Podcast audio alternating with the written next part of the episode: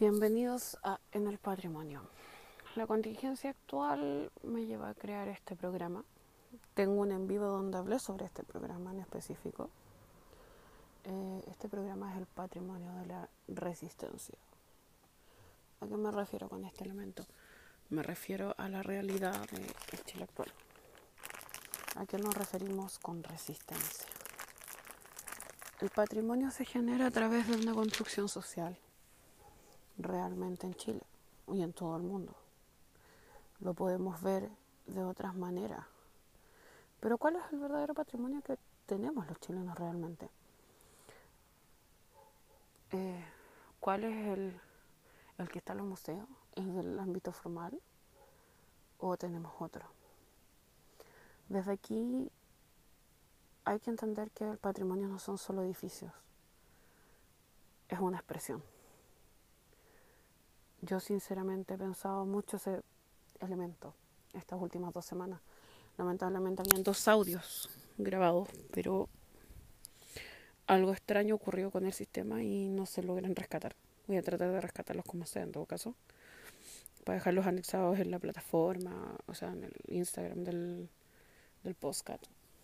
no, no sé cómo decirlo. Hemos creado un imaginario, una idea del Chile que realmente queremos. Hemos concientizado lo invisible, los pueblos originarios, los adultos mayores, la mujer, los niños, la educación que queremos. ¿Qué es lo que le queremos enseñar a los que vienen? ¿Qué es lo que nos quieren enseñar los que vienen? Hay que recordar que es una construcción social completa yo los llevo a mirar eh, no solo los hechos actuales, la historia de Chile, historia en la cual podemos ver desde el inicio una historia de resistencia. Yo tomo la palabra resistencia como una palabra que defiende el patrimonio chileno popular y también el histórico Chile está marcado por elementos de resistencia. ¿Cómo explicarlo esto? 500 años de la Araucanía. La Araucanía jamás fue pacificada realmente, solo fue dormida. Y hoy se alzó nuevamente. Yo creo que a través de esta visión podemos ir dándole elementos puntuales a la historia de Chile también tenemos también otros elementos relacionados. La cultura urbana, la cultura del campo, la cultura en verdad de los rurales. Hoy en día suena chistoso decirlo, pero hay personajes a través de los cuales estamos defendiendo esta resistencia, como podríamos llamarla tenemos a estos personajes populares que han empezado a salir en las marchas como Pareman, Nalkaman, Pikachu, o sea, baila Pikachu, eh, el Yuta Killer. Son personajes que están creando resistencia. El arte a través de la cual estamos creando nuestro patrimonio. Es increíble, podríamos juntar, y esto lo dije anoche en un, en un vivo que filmé para el Instagram podríamos juntar todos los carteles que han habido en todas las marchas en todo el país hasta este momento y si los pusiéramos en una distancia de Santiago fácilmente por las dos pistas de la Alameda colocados unos junto a otros empezando en las rejas con la Alameda podríamos terminar más allá de Avenida Costanera. Incluso yo creo que llegaríamos a Poquindo fácilmente. Y cómo la contingencia actual afecta al país realmente, cómo la contingencia actual afecta al patrimonio. No estamos hablando solo de los edificios, hay que decirlo fuertemente y duramente. Muchos de los edificios que se han quemado han sido edificios como supermercados, edificios que están relacionados con el comercio, pero hoy en las noticias salió que se quemó lo que era antes el ex comité olímpico, hoy en día Universidad Pedro Valdivia, la cual empezó el fuego se ve por su parte superior, desde que comenzó el incendio y los videos que se han publicado por internet, no la parte que ha salido por la televisión. ¿Por qué lo digo de esta manera? Porque claramente un elemento que ha callado la difusión de este movimiento social realmente es la televisión. Las redes sociales también están teniendo un corte porque también están habiendo ciertos elementos que se están bloqueando. Pero podemos ver diferentes espacios o diferentes ideas de lo que es el patrimonio de la resistencia o la palabra resistencia reflejada en el patrimonio. Para los que han leído La Araucana de Alonso Arcilla o los que han leído libros como... Va a sonar súper gracioso, pero como libros populares como El vaso de leche o Martín Rivas o incluso Papelucho, vemos una realidad totalmente tergiversada. Martín Rivas nos enseña sobre la historia desde abajo, como en Santiago, que es una obra de teatro maravillosa, debo decirlo, eh, a la cual me tocó actuarla alguna vez cuando estaba en el colegio. También es una forma de ver la historia. No tenemos una cosa simple, pero desde las revueltas se crea cultura, desde las revueltas se crea historia. Recordemos que, por ejemplo, hace un tiempo atrás, recuerdo el año 2018, 2016, no, 2017, en la Universidad Católica hubo una pequeña exposición de afiches sobre la Unión Soviética. Eh, si nosotros pudiéramos avanzar en el tiempo, tendríamos a lo mejor una exposición de fotografía de carteles de las marchas del 2019. O incluso, no solo los carteles, los rayados, los, los graffiti. Y ahí rescato, por ejemplo, el que hizo Inti en el edificio al costado de la Universidad de Santiago o incluso lo que hicieron los chicos en la Universidad de Santiago en la fachada, el Memorial de los Caídos de este movimiento. Aquí hay una frase o una, un cuestionamiento muy conocido desde el periodo de la dictadura llamado, oh, la frase en sí es ¿dónde están? Esa frase que involucra a los detenidos desaparecidos durante los periodos de dictadura. Es una frase que sigue constante, que está pasando con el movimiento social ahora. Desapariciones, actos violentos. La violencia es un elemento no solamente eh, físico, emocional, verbal, la violencia también se refleja en la expresión de las personas. Y hay que decirlo, esto no es un elemento de patentar o patentizar la violencia, sino que es un elemento en el cual nos demuestran que nosotros no estamos siendo violentos con acciones, realmente. Estamos siendo violentos con palabras. Nuestras palabras están dando más que hablar y están marcando más al mundo que lo que es la cultura, que es la violencia física. Hay un estado opresor en el sentido de reprimir las marchas, las manifestaciones, pero nosotros como también generamos resistencia a través de eso, como nosotros también creamos un concepto de qué debemos guardar de todo esto. Yo lo digo de esta forma, hablando desde que, ¿qué va a haber para adelante? Si lo pensamos en el intangible. ¿Qué va a haber para adelante después de esto? ¿Nos quedaremos así? ¿Dejaremos esto viado como han sido los grandes movimientos sociales en la historia de Chile? La matanza del seguro obrero, la matanza de la Escuela Santa María, la revuelta de la carne, la guerra civil del 1891, van a quedar como un hecho puntual que va a ocupar unas páginas de un libro o lo vamos a internalizar como pueblo?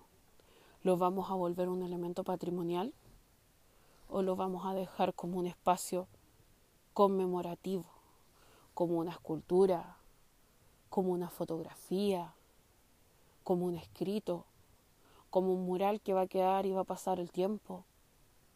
¿Qué queremos de este movimiento? ¿Queremos crear espacios? ¿Queremos crear cultura? Hasta el momento nos están demostrando muchas de las expresiones de este movimiento que queremos crear cultura. Realmente esto es, una, es cultura. Las grandes revoluciones y las grandes rebeliones de la historia crean cultura, crean un cambio de la visión cultural de un país. Lo fue la Revolución Francesa, lo fue la revolución, lo fue la primavera de los pueblos en el Oriente, lo fue la Revolución Rusa, lo fue la Revolución Mexicana. O sea, la identidad de estos pueblos cambió después de estos fuertes movimientos sociales. Se generaron ideas, se generaron visiones populares, se generaron elementos de protección hacia la cultura. Nosotros tenemos una fuerte identidad que fue perdida por lo que es el eurocentrismo.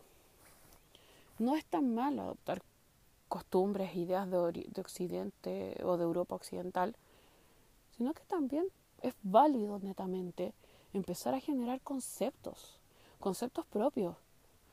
Eh, que en las escuelas se enseñe inglés como primacía, en lugar de enseñar lenguas autóctonas o en lugar de enseñar dialectos de nuestros pueblos originarios, es totalmente fuerte. Que la historia de la historia en general haya sido prácticamente desterrada del programa educativo con esta nueva reforma, también es fuerte. Que las carreras de humanidades tengan menos peso, que incluso que la carrera de medicina o la carrera yo lo digo sinceramente, la carrera de medicina se ha ido muy a desmerecer. El área de salud en Chile, antes un área que tenía un patrimonio maravilloso. Está el Museo de, Ciencia de, Ciencia Farmacia, o sea, de Química y Farmacia. Antes habían lugares donde se explicaba, habían fotografías. Eh, hay un patrimonio riquísimo en cuanto a la salud en Chile y tampoco ha sido rescatado. La educación es lo mismo. Se ha hecho una batalla gigante en los últimos años bajo el, Museo de la Educación Gabriela Mistral, pero no se ha llegado muy lejos tampoco. La educación es el punto inicial y es el punto que hemos perdido, es el punto que hemos perdido para crear. ¿Por qué la ira del pueblo? Muchas veces se ha recogido fragmentos de periodos históricos como la Revolución Francesa, con la revolución de los comunes, como la revolución de octubre, como la revolución de los países árabes, como lo que pasa en Oriente con China, con Vietnam. Se ha tratado de ir generando. O sea, hablemos de un patrimonio de la resistencia. La palabra y la palabra sobrevivir son fundamentales para la humanidad. ¿Por qué? Porque si nosotros no resistimos, no sobrevivimos. Están insertas en nosotros inconscientemente. Y desde allí genera patrimonio. Genera el patrimonio el entonar el derecho a vivir en paz de Víctor Jara, genera patrimonio gritar el himno de una barra, genera patrimonio gritar Marichuen. No lo puedo decir bien, tengo un problema de, lengua. Marichuen. Eh, decir o aparecer a estos personajes populares, lo llamaría yo. Son personajes que han ido apareciendo en las marchas, personajes relacionados con los espíritus del Jaín. Suena gracioso, Nalkaman. Una historia graciosa que vi en Instagram que hablaba sobre que Nalkaman era un campesino que fue sometido a un experimento genético de un latifundista del sur. O sea, hay que ir viendo dónde está la historia, dónde está el sentido, dónde está la realidad de lo que es el país, dónde podemos encontrar esa idea de lo que nosotros llamamos patrimonio y dónde podemos insertar ese elemento llamado resistencia. La resistencia viene desde el periodo de la conquista. Nosotros nos abandonamos entre finales y principios del siglo XIX completamente a la idea de defender lo propio, a la pérdida de la verdadera realidad de lo que es ser chileno o de lo que es pertenecer a esta franja de tierra que nosotros llamamos Chile. Desde ahí podemos ir viéndolo. Ahora dejar un tema y volveremos con la conversación. Desde aquí y terminando este tema, podemos ir pensando, ¿qué queremos de este país? ¿Qué queremos de este continente? Latinoamérica es un continente que ha perdido la identidad o ha perdido el norte de sus verdaderas raíces también patrimoniales. Yo no niego que proteger los edificios que están incómodos durante los últimos 300 años, en algunos casos 400 años, como es acá en Santiago, la Catedral de, San Francisco, que es una de las más antiguas, no tengan el mismo peso que proteger un Pucará en el norte. Ambos tienen el mismo peso, ambos forman parte de nosotros, como país, como, o sea, no como país, como pueblo. Pero debemos ir viendo más allá, debemos ir generando este contenido, este concepto de lo que es resistir. Los edificios resisten el paso del tiempo a la larga, dependiendo de su tipo de construcción. Los pensamientos también pueden resistir el paso del tiempo, pero sin ser contaminados por otros elementos externos. Desde allí también colocar la idea de, lo que es Chile. ¿Qué es Chile? ¿Qué, qué, ¿Cómo nos identificamos? Aquí hay una polarización de ideas bastante amplia. La historia se divide en dos partes, la historia desde arriba y desde abajo. ¿Cuál es la historia que realmente nosotros somos? Sonará, eso, sonará simple decirlo. ¿Somos solo la historia desde abajo? ¿Somos solo los peones y gañanes? ¿Somos solo los estudiantes y el pueblo raso? ¿O estamos más allá de esa línea, de esa delgada línea? Estamos junto a los mapuches, a los aymara, a los selknam, a los aoniken, que fueron llevados, por ejemplo, en el caso de los aoniken y los selknam, que fueron llevados a los zoológicos humanos en París durante el siglo XIX como un elemento llamativo. O esa araucanía resistente, la cual no quiere dejarse caer, la cual no quiere dejar ver destruirse, no quiere perder un trozo de tierra, aquella que pelea hasta el último momento yo siempre he encontrado que eso de hablar de la pacificación de la Araucanía es una forma hermosa de llamarlo genocidio de genocidio, pero también genera una herida en la historia y una conciencia en la historia humana, en la historia del pueblo chileno. Y al mismo tiempo también nuestras revoluciones sociales.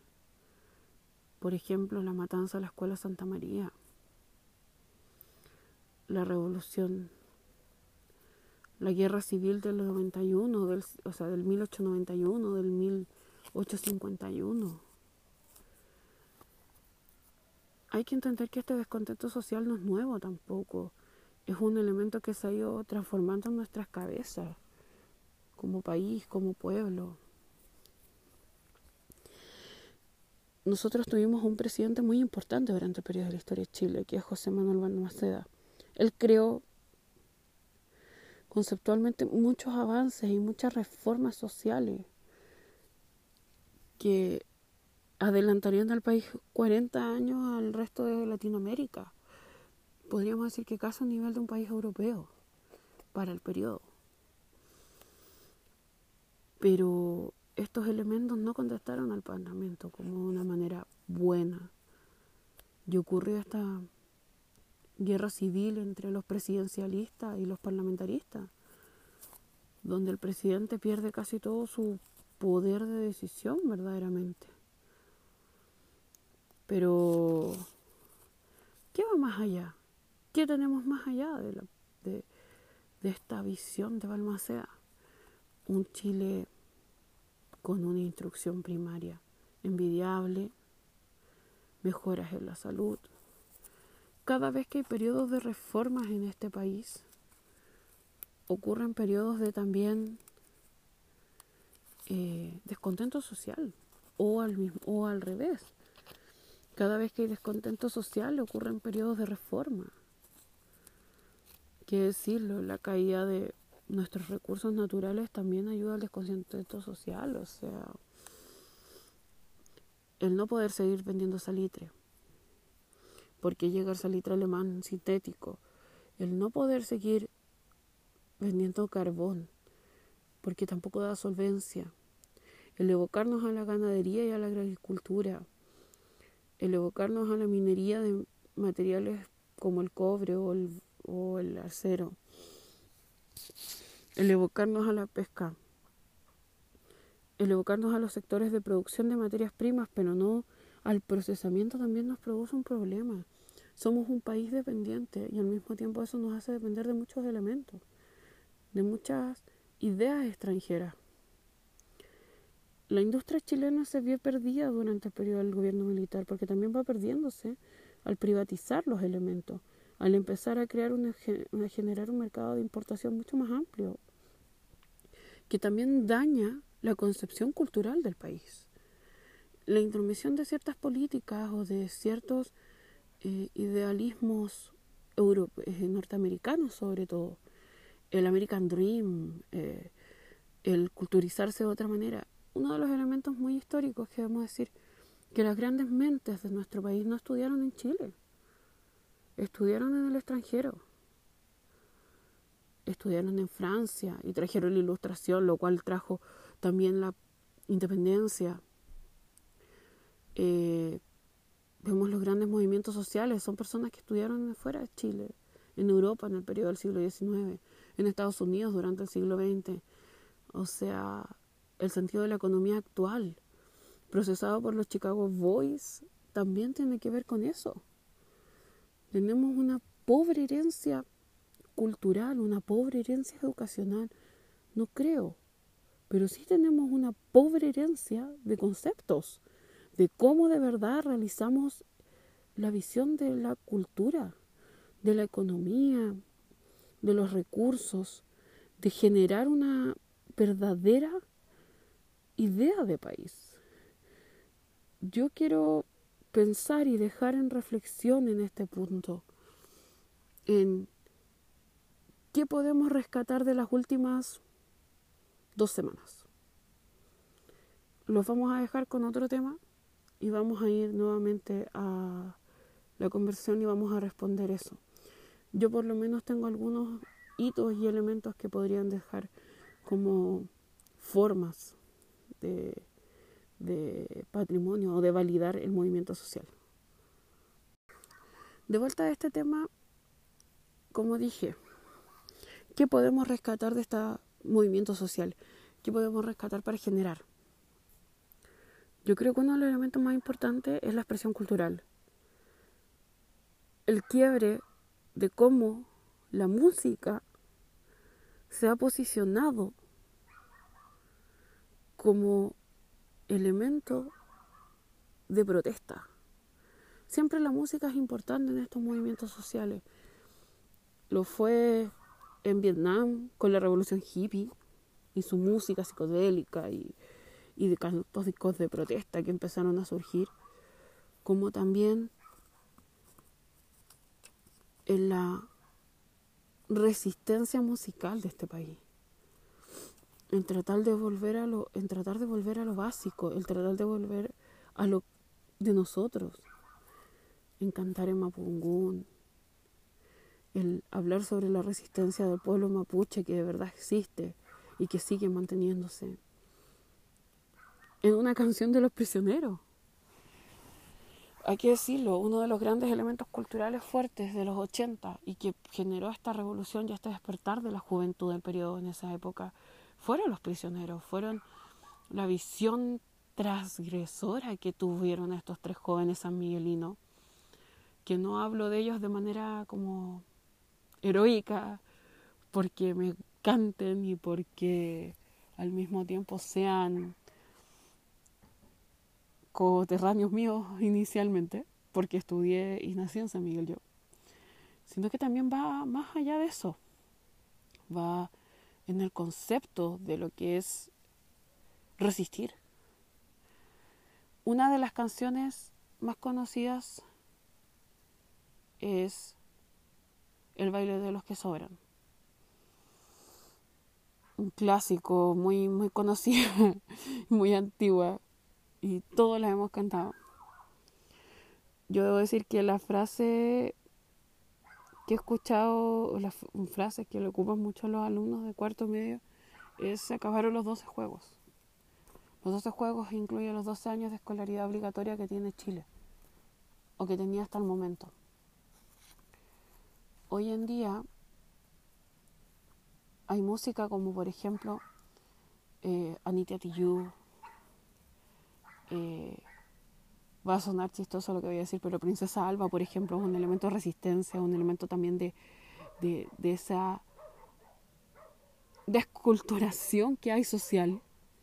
Una joven que viene de un sector que no es muy acaudalado, pero que estudia en un colegio que es bastante acaudalado, lo cual genera este choque social y genera alugarizar a esa persona, o sea, no, que no se sientan eh, en un lugar específico, que no sienta que ella pertenece a un sector bajo o a un sector alto. Esa ambigüedad social también se vive a diario en este país. Es un elemento para poder decir, ¿qué es más importante? ¿Un edificio o una comunidad indígena? Para muchos el edificio. No solo el edificio es importante, también tiene que ver con las leyes, con la forma de pensar esto. Son ambos, ambos muy importantes en ambos, en, todo sentido. En el espacio, en las personas que transitan por él, en las personas que trabajan en ese mundo. Ambos puntos tienen que ver con eso. Hay que ir generando esa idea de que arriba y abajo no debería existir realmente de una manera tan notoria. Somos un país el cual la brecha social es tan amplia que si uno va observando los niveles educativos de los estudiantes de colegios del sector oriente hacia abajo, puede ir viendo cómo la falta desde vocabulario hasta la falta de conocimiento sobre historia o sobre cosas tan simples como el lenguaje básico o incluso la matemática cambia radicalmente. Ahí es donde salen en educación las escuelas emblemáticas, como el Instituto Nacional, el Liceo 1, el Liceo 7 de niñas, o el Barro Borgoño, el Barro Arana, o el Liceo de Aplicación, o el Astarria, o el Carmela. Surgen desde ahí, surgen desde ese elemento. Jóvenes que están peleando por entrar a un espacio como es la educación superior, que no tienen o tienen muy bajos recursos para poder llegar arriba y que de verdad batallan, batallan día a día, se ilustran lo más posible. Recordemos que muchos de los personajes históricos de Chile son personajes de familias semi-acaudaladas o acaudaladas. Muy pocos de ellos surgieron de los sectores populares fuertemente hasta mediados del siglo XX, claramente uno de los grandes personajes y uno de los más ensalzados de la historia de Chile es Manuel Rodríguez. Manuel Rodríguez realmente no era un hombre de clase alta. Batalló por estudiar de la ¿cómo llamarlo? el ejercicio de las leyes o el derecho pero en verdad no era un hombre de muchos recursos tampoco. Sí, José Miguel Carreras, Bernardo Higgins, más conocido como el padre de la patria para algunos, para mí, el gestor militar del proceso de independencia, es un joven eh, no reconocido realmente por su padre. Eh, o es reconocido pero con el apellido, pero sigue siendo socialmente marginado por no estar sus padres casados, por ser el hijo de la querida de su padre. Entonces también va en eso, también va en, ir reconociendo que las segregaciones también crean una visión cultural, una visión de lo que nosotros queremos como patrimonio. A lo mejor para muchos puede ser más importante, y va a sonar gracioso decirlo, el Estadio del Colo Colo, o el Estadio Nacional, a el Museo de Bellas Artes o el, o el Teatro Municipal. Son igual de importantes, generan una emoción y un sentido de unidad general en las personas. Muchas veces no importa tu fe religiosa o tu ingreso mensual, si llegas a ese lugar y te encuentras con gente que tiene el mismo gusto por ti. Lo mismo son las manifestaciones sociales, da lo mismo de dónde vengas, pero si estás en contra de esto y quieres que esto cambie, te vas a manifestar. Hay que ir desde allí. Esta es como la última gran resolución que doy. Los dejo con la siguiente pregunta y el último tema. Me gusta intercalar el programa con música por una gran razón. Yo soy un, una melanómana nata y amo la música, así que quiero dejarlos con la idea de pensar el sentido de resistencia, el sentido de por qué nosotros tenemos que tener esta, palabra incrustada en nuestro patrimonio. Y también exhortando a la gente a que no solo pida cambios en educación, en salud, pidamos cambios también en la ley de patrimonio. Pidamos verdadera protección del patrimonio. Pidamos también incentivos para proteger el patrimonio. Y ahí invito no solamente a las juntas de vecinos o a la gente que tiene algún edificio o que por herencia queda con algún edificio o que pertenece a alguna comunidad indígena y necesita ser protegida o necesita proteger algún punto específico, sino que también lo dejo en el sentido de las personas que queremos hacer patrimonio, hablándolo, estudiándolo, viviéndolo, como por ejemplo son los recreadores históricos, los guías patrimoniales, los artistas, los pintores, los fotógrafos. Sentémonos, hablemoslo también nosotros. Generemos la idea de que el patrimonio no es solamente un edificio o un cuadro o una exposición en un museo. El patrimonio es la cultura, la comida, la música, eh, desde el rayado, y debo decirlo, históricamente el rayado más conocido aquí en Chile es y va a sonar censurable, de verdad, digo al que lee, o al le gusta a él. Hay que partir de ese rayado tan vulgar y simple, que se vuelve un elemento patrimonial hasta Piñera renuncia, Mañalit renuncia, o exigir mejores condiciones en este país cuesta un ojo de la cara. Vamos mirándolo, vamos haciéndolo, vamos generándolo. Y pido esta vez para la gente que escucha el podcast que envíe a Pensando el Patrimonio, que es el Instagram, eh, fotos de las marchas, fotos de carteles del movimiento social. Mándenla para poder publicarla y mostrar que esto también es patrimonio. Lo que yo no he podido conseguir es la fotografía frontal de toda la gente que estuvo en las guitarras por Víctor Jara. Cuando tocaron el derecho de vivir en paz y el baile de los que sobran. Si hay alguien que tenga esa grabación de manera frontal, donde se vea a toda la gente, me encantaría, por favor. Hoy, en, hoy día vi un video sobre el municipal, fuera del municipal los bailarines bailando. también es lo mismo, vamos, démosle, generemos patrimonio. Eso chicos, buenas noches, me hubiera gustado tener los audios originales que grabé donde recorrí el centro de Santiago y hablé sobre elementos de resistencia en el patrimonio.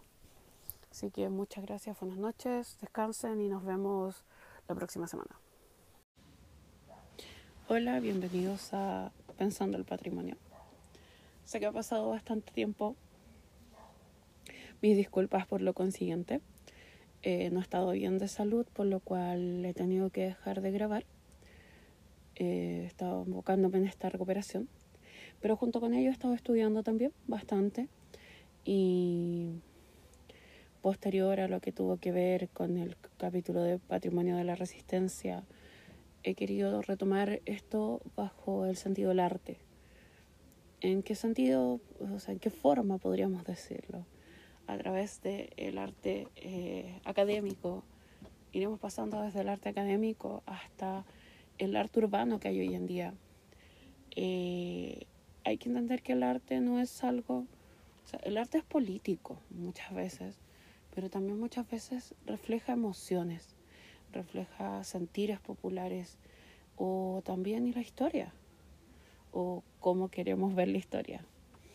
Y es parte del patrimonio de cada país demostrar cuál es su verdadera visión del arte. Yo por mi parte quiero comprender también la visión del arte que hay en Chile en estos momentos, el arte popular, el arte urbano hay que entender que el arte urbano es un poco más eh, eh, libre en cuanto a su expresión. Y también eh, cómo el arte torna o crea grandes momentos de la historia. la campaña del no, en, en, el caso de Chile, la campaña del no y del sí, la nacionalización del cobre la propaganda del salitre, son elementos de arte, a pesar de ser elementos propagandísticos. Hoy en día son consideradas arte. Eh, uno de los cuadros más insignes en la historia de Chile es el Guaso y la Lavandera. Partir desde ese momento es lo que estamos hablando nosotros. No es partir desde un vacío. El arte en Chile se podría tomar como el arte que tenemos de nuestras culturas originarias hasta el arte que hay hoy día en las calles, el cual también recoge nuestras culturas originarias, recoge nuestras herencias clásicas, recoge la intervención europea. Hay muchos de estos elementos, son diferentes, uno los tiene que ir marcando, pero les puedo asegurar que durante estos dos programas que creo que van a ser, eh, veremos eso. No partiremos de adelante hacia atrás, no partimos de atrás hacia adelante, partiremos de adelante hacia atrás por una gran razón. Eh, hace algún tiempo atrás yo sufrí una fotografía sobre el Museo de Cielo Abierto en San Miguel. Eh, primero es un gran valor sentimental para mí la comuna en sí. Tiene mucho, mucho, mucho de mí el vivir en esa comuna. Yo estudié ahí, pasé por esas calles y encuentro que tomar un sector, un sector de viviendas como lo fueron los bloques de departamental y transformarlos en un museo, todo el sector, no solamente los complejos residenciales, sino que estas fábricas vacías que están hasta el momento ahí, edificios antiguos, crear plazas en torno a esto también genera otra visión de la historia, otra visión del arte. El arte en fundamentos desde las escuelas contemporáneas, incluso desde la huella de la Bauhaus que busca que sea el arte funcional.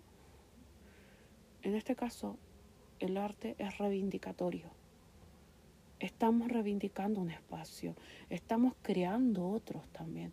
Generamos comunidad a través del arte en el Museo a Cielo Abierto. Generamos que un barrio que estaba, podríamos decir, perdido en el tiempo, perdido en el lugar, el cual no era tomado en cuenta, hoy en día sea muy visitado por turistas, que genere una vida económica, una vida social distinta a la que nosotros pensábamos que podía haber. También tenemos en mente otros lugares, por ejemplo, como Villa Francia, donde también encontramos ciertos murales, la muralla épica de la Villa Francia, la cual siempre está cambiando dependiendo de la fecha, dependiendo de la consigna que se esté viviendo en este momento. Lo vimos desde el 18, desde el 1810 hasta ahora. Es importante entender eso. No solamente estamos creando arte a través de los elementos sociales. Disculpen el ruido ambiente, pero no se puede quitar. el caso de la historia de Chile en fragmentos. El caso del GAM hace algunos días a mí me impresionó. Yo no pude alcanzar a tomar muchas capturas del GAM fotográficas, pero muchos amigos me comentaban que era muy lindo todo lo que había alrededor del GAM. Estaba todo pintado, todo, todo relacionado también con, con la situación y la contingencia actual. Y me impresionó mucho cuando apareció todo pintado, siendo que el GAM la misma dirección del GAM no había autorizado que se borraran los murales. Hay que decir que esto de borrar, de silenciar artísticamente ha ocurrido a través de la historia muchas veces. Desde eh, la irrupción eh, o la cubierta por algunos papas de algunas grandes obras que tenían desnudos hasta la hasta incluso la subversión de los Sex Pistols con la portada de de God Save the Queen. Es gigante, es gigante el cambio. Yo realmente veo esa visión del patrimonio, esa visión del arte en Chile muy fuerte. Nosotros tenemos eh, no solamente, eh, en este caso, nosotros estamos hablando solo del arte, del arte pictórico hemos hablado del patrimonio de la resistencia a través del arte, de la música, de la escritura. Eh, pero el arte hoy en día eh, se ha vuelto, se volvió un poco estéril el arte académico. ¿A qué, qué me refiero esto? Las escuelas de arquitectura, con esta mirada un poco más, no verde, sino que gris de los lugares que se construyen. La pérdida de las áreas verdes, la pérdida de visión de ese sentido más artístico que puede tener una persona, eh, también cambia. Yo realmente pienso que eso puede cambiar muchas veces las visiones de la persona, eh, la percepción visual, sobre todo. En el caso de, por ejemplo, los jóvenes. Hoy en día muchos jóvenes sienten que hay una diferencia de esa percepción visual en el caso de los espacios, eh, las poblaciones, eh, los sectores de bloques de edificios, donde no hay áreas verdes, donde se perdió el color, donde de verdad los murales rescatan un poco esa esencia. Eh, esta cultura de recordar, por ejemplo, a los que ya no están a través de un mural, los sectores populares también tiene relación con eso muchas veces en que cada cierto tiempo, cada cierto aniversario de, este, de la muerte de esta persona se retoca el mural o se cambia. Eh, es una cosa que se va viendo. El mural más importante que tenemos en estos momentos a gran escala es el de Inti, el de la primavera. Habla de cómo hay una lucha social. No hay que invisibilizar las luchas sociales el arte reflejó la lucha social. Hay cuadros sobre la toma de la Bastilla, hay cuadros sobre las revoluciones, hay fotografías, por ejemplo, sobre la revolución. Todo se puede retratar. Hoy en día la, la inmediatividad de la, de la, información, lo inmediato que es tomar un, una fotografía y compartirla en redes sociales y que esa fotografía se viralice en minutos es súper, súper común. Yo, por ejemplo, he visto y he compartido en mis redes sociales miles de veces noticias o fotografías que se toman en. se han tomado en tres segundos y en un día son. tienen millones de rebloqueos o de retweets o, o de repost, da lo mismo que se digan, hay que decirlo, de resubillas en general o de, de ponerlas en tu perfil, de Facebook, de Twitter, de Instagram, de lo que sea. En general nosotros tenemos que pensar eso. El arte urbano, el arte contemporáneo que nosotros también conocemos, el arte académico. Hay que entender que el arte académico hoy en día es un poco más complejo, más, más trasfondo, más eh, eh, surrealista.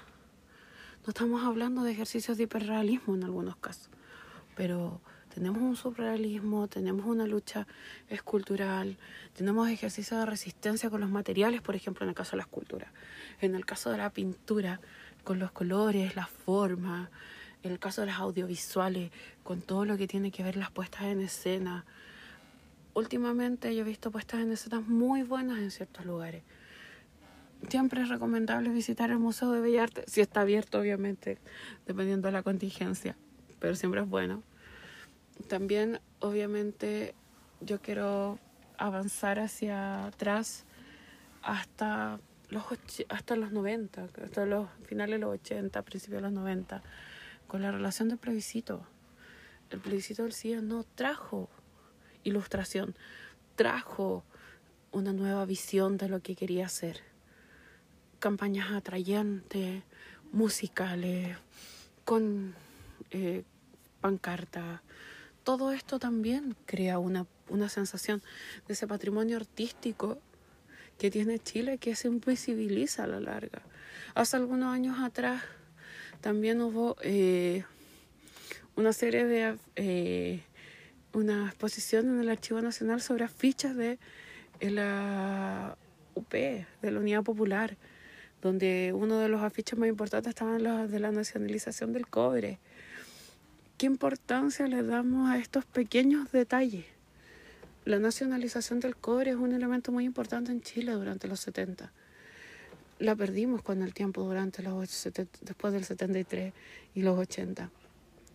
Hay que decirlo, muchas de las respuestas artísticas o controversialmente puestas en escena, lo que sea, que hemos visto en el arte nosotros, moderno, o contemporáneo, para ser más teórico, la hemos visto a través de esto, de la cultura, de la visión, en verdad. Queremos realmente mostrar un sentido de que el arte contemporáneo nos genera esto. Otra pieza de arte invisible en la historia de Chile.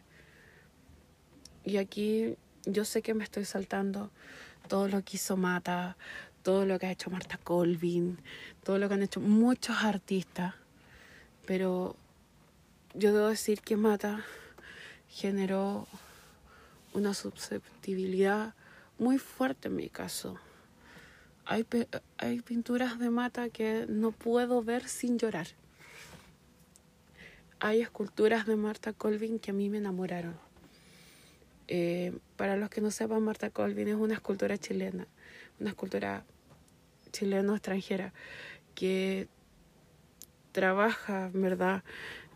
Medios mixtos de escultura, con distintos materiales en general relacionados a construcción, madera, eh, acero. Tuvo una exposición hace algunos años atrás en el Centro Cultural Telefónica, en Plaza La Dignidad, hoy en día llamada en el cual en el Centro Cultural Telefónica se presentaron muchas de sus esculturas.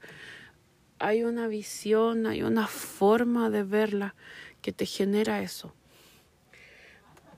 Es lo mismo. El arte académico te genera una visión, te genera un proceso más de pensar a lo mejor y repensar lo que estoy viendo. Pero en cambio el arte urbano te dice de frente de golpe, esto es lo que pasa.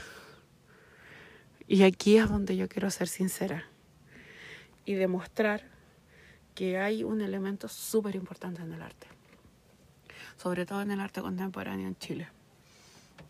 Tenemos grandes estructuras metálicas, valga la redundancia, construcciones como por ejemplo todo lo que es Sanhattan, eh, el Costanera Center, más conocido como el Falo de Palma.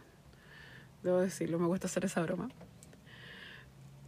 Pero también tenemos construcciones muy simples, muy hermosas que están en otros lugares, como por ejemplo las ciento y tantas iglesias en Chiloé de madera, o pueblos perdidos en el tiempo, o que quedaron congelados como Humberson que son piezas de arte arquitectónica y culturalmente son elementos del patrimonio. Y ahí es donde yo caigo. Uno de los últimos elementos de los cuales hablaré hoy en el postcat es sobre la propaganda del salitre. La propaganda del salitre es muy importante para Chile. Fue la puerta abierta al mundo de la exportación, pero también fue un elemento de creación artística maravilloso se propagó esta idea de que el salitre chileno servía y era uno de los mejores elementos para fertilizar hasta eh, el proceso que todos conocemos como la aparición de los alemanes con el salitre sintético. Gracias a alemanes nos quitaron un negocio.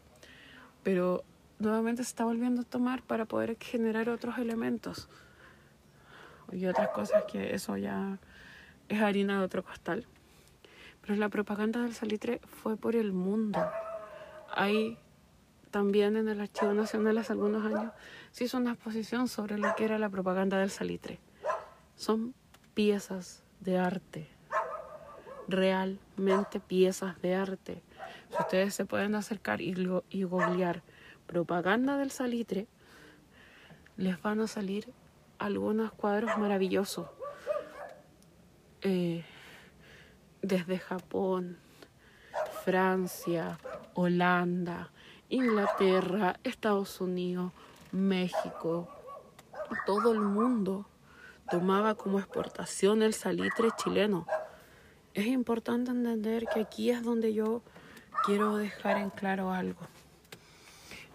El patrimonio cultural no son solamente los elementos académicos sino que tiene que ver con lo más mínimo detalle.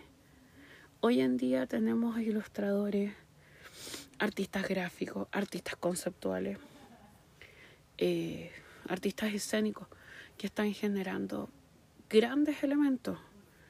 Eh, la película Lemebel, que debo decir que lamentablemente no he tenido la oportunidad de ver, pero la quiero ver es maravillosa. También como eh, la película, como películas como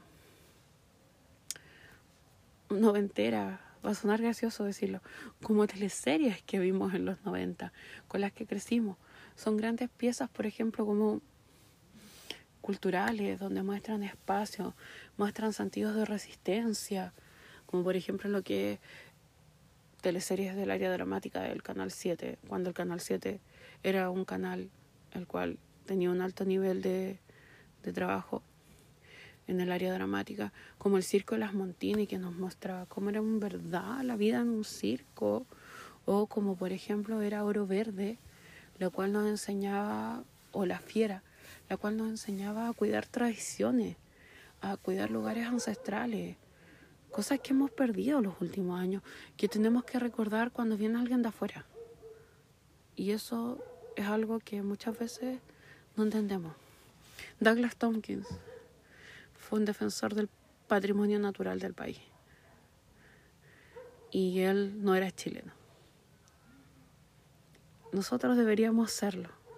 Deberíamos defender desde el último tocón de pasto el último tocón de yareta que encontremos en el norte, hasta el último trozo de hielo de los campos de hielo sur.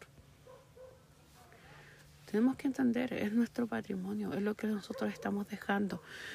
Y obviamente lo vemos reflejado en distintos rayados y, y cosas gráficas. Por ejemplo, más de alguna vez he leído en la calle ríos libres o más de alguna vez en la calle he leído eh, cosas relacionadas con medio ambiente con la libertad de expresión. Yo debo ser sincera, siento que hoy en día hay menos libertad de expresión que hace cinco años. ¿Por qué? Porque el discurso por vía online o el de la conversación puede ser hiriente para ambos lados. Lamentablemente, las políticas sociales y las políticas operacionales de, de estos programas pretenden no ser hirientes, pero al mismo tiempo son indolentes. La sociedad no pone ese, ese elemento de, de precaución al hablar. No estamos siendo civilizados. Y si no estamos siendo civilizados, se nota culturalmente. Aquí la violencia no es una violencia solamente física, es una violencia emocional, la cual se ve retratada en el arte urbano. Eh, Inti es uno de los que más me hace recordar, hace sentido de recordar los pueblos originarios, los cantantes, los músicos.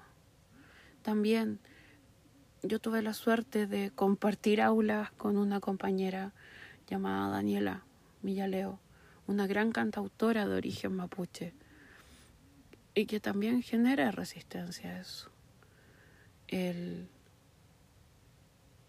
tener la bandera mapuche en tu casa, el tener la bandera del norte grande, tener la bandera de Magallanes,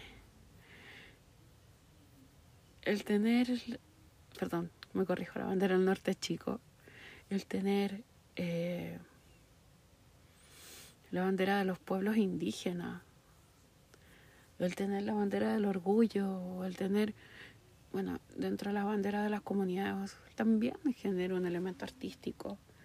Y aquí quiero recordar eh, una escena de la película de Before Vendetta, que es cuando el personaje de Natalie Portman entra a la, podríamos decir, casa del el presentador con el cual ella trabajaba de televisión y le dice, tienes una copia del Corán.